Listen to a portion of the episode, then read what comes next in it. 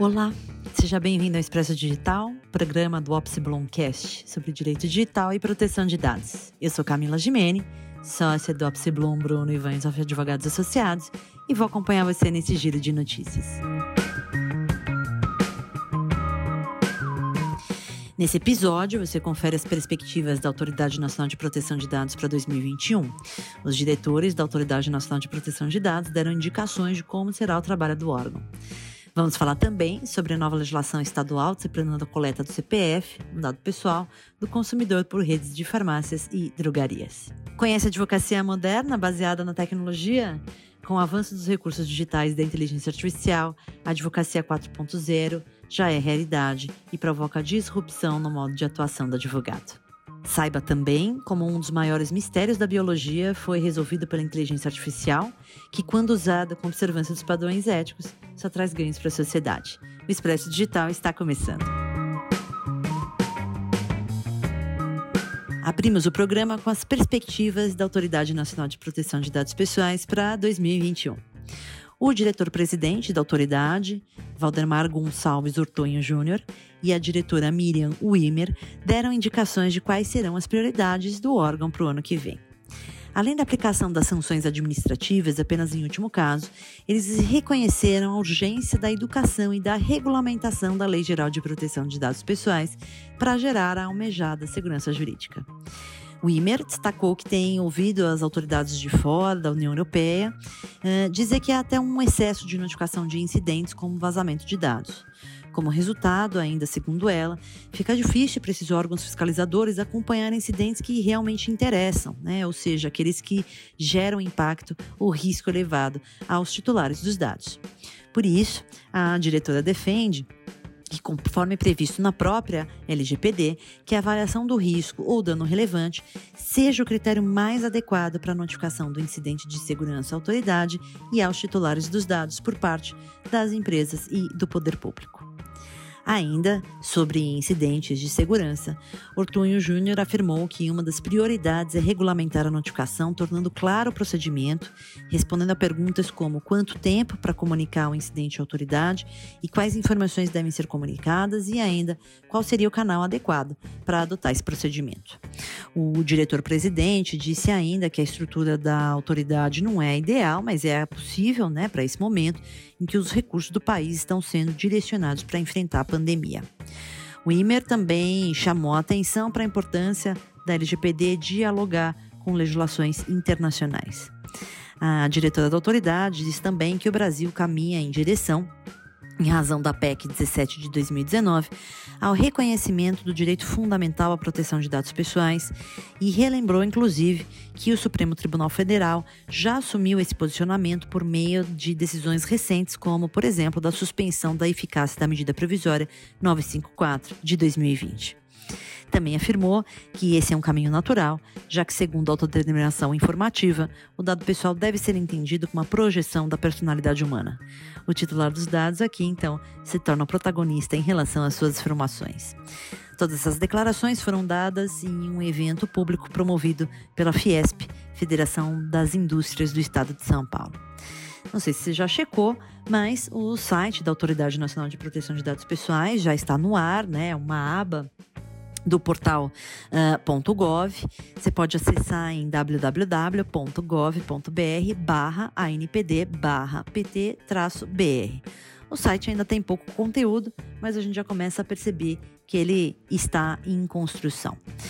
Um outro ponto que eu acho importante destacar da fala desses diretores da autoridade é justamente a questão da educação, né? E hoje falamos tanto da necessidade da educação digital Lembrem-se, né, que Marco Civil da Internet já desde 2014 fala que é um dever constitucional do Estado a prestação de educação em todos os níveis de ensino, inclusive a capacitação integrada a outras práticas educacionais para um uso seguro, consciente e responsável da internet, como uma ferramenta para o exercício da cidadania, né, para a promoção da cultura e desenvolvimento tecnológico. Nesse sentido, me parece urgir a questão da educação digital, está muito alinhada com a fala dos diretores da autoridade.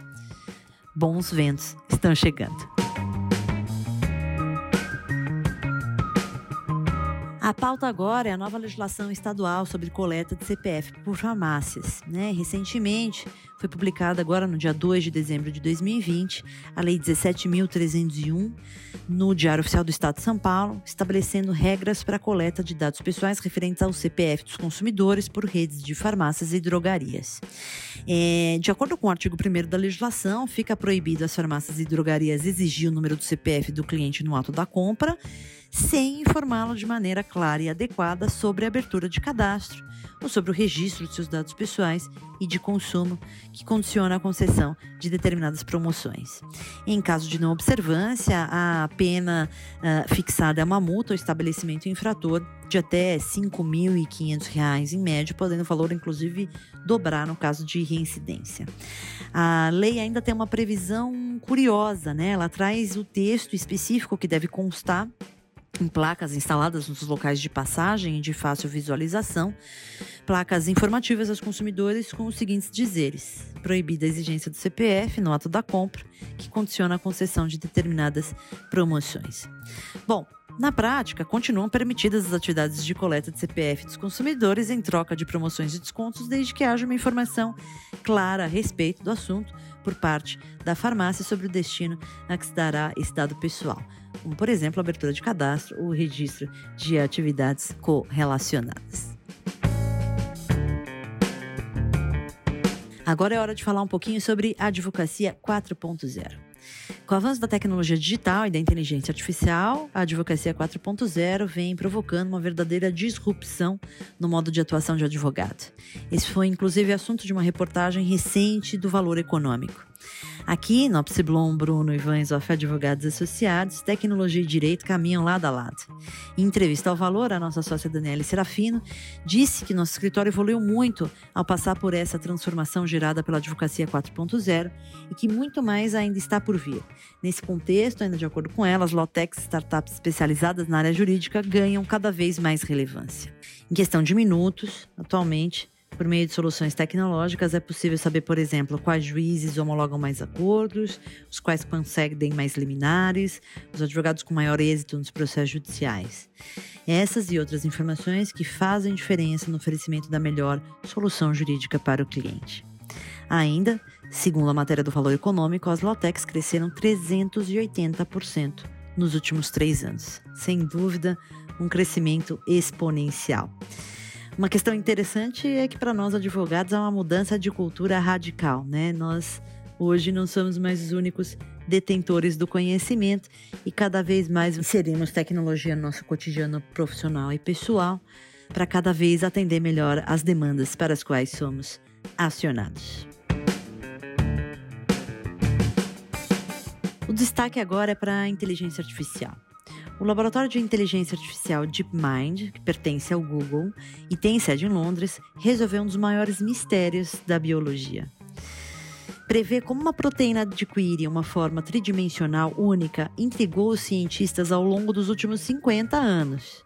Com o um programa de inteligência artificial desenvolvido pelo DeepMind, foi possível determinar a forma das proteínas em um nível de precisão comparado a métodos de laboratórios caros e demorados. E qual a importância prática disso? Olha, de acordo com cientistas, esse avanço proporcionado pela inteligência artificial deve acelerar pesquisas sobre uma série de doenças, inclusive a própria Covid-19. Esse é um exemplo do uso positivo que a inteligência artificial pode proporcionar avanços à nossa sociedade. Como a gente costuma dizer aqui no podcast, a utilização da inteligência artificial deve sempre estar de acordo com os parâmetros éticos e legais, né? E mais do que isso, devem ser incentivados. Precisamos, afinal, dessa inovação. Esses cuidados são ainda mais relevantes na ciência, por muitas vezes esses, essas pesquisas e esses experimentos lidam com informações relacionadas à saúde das pessoas, né? Dados que, de acordo com a LGPD, podem inclusive serem classificados como dados sensíveis. Para encerrar, vou deixar uma dica de leitura. A obra Cyber Risk: Estratégias Nacionais e Corporativas sobre Riscos e Segurança Cibernéticos é coordenada pelo nosso chairman e sócio fundador Renato Apsiblon e pelos peritos em forense computacional Domingo Montanaro e Juliana Giova. Eu participei com a redação do artigo Segurança da Informação sob a perspectiva da legislação brasileira, aspectos convergentes, qual eu escrevi em parceria com meu colega Guilherme Sicuto, e a gente abordou um pouco as questões previstas sobre segurança da informação em vários dispositivos legais. O nosso texto aborda como segurança da informação, uma ciência voltada à proteção da informação considerada um ativo de negócio, é regulada no Brasil por meio da análise de várias legislações, dentre elas Constituição Federal, Código Penal, Código de Processo Civil, entre outras. Boa leitura! Nosso episódio chegou ao fim, a gente vai voltar na próxima semana. Toda quarta-feira você confere uma nova edição do Expresso Digital no canal Opsibloncast. Ouça nas principais plataformas agregadoras de podcast. Visite o nosso site e acompanhe as últimas notícias de proteção de dados e privacidade no nosso portal de privacidade www.portaldaprivacidade.com.br. Esse episódio teve edição de Lucas Fernandes, roteiro de Bruno Toranzo e coordenação editorial de Lara Silberg. Eu sou Camila Gimene e foi um prazer estar com vocês. Até a próxima!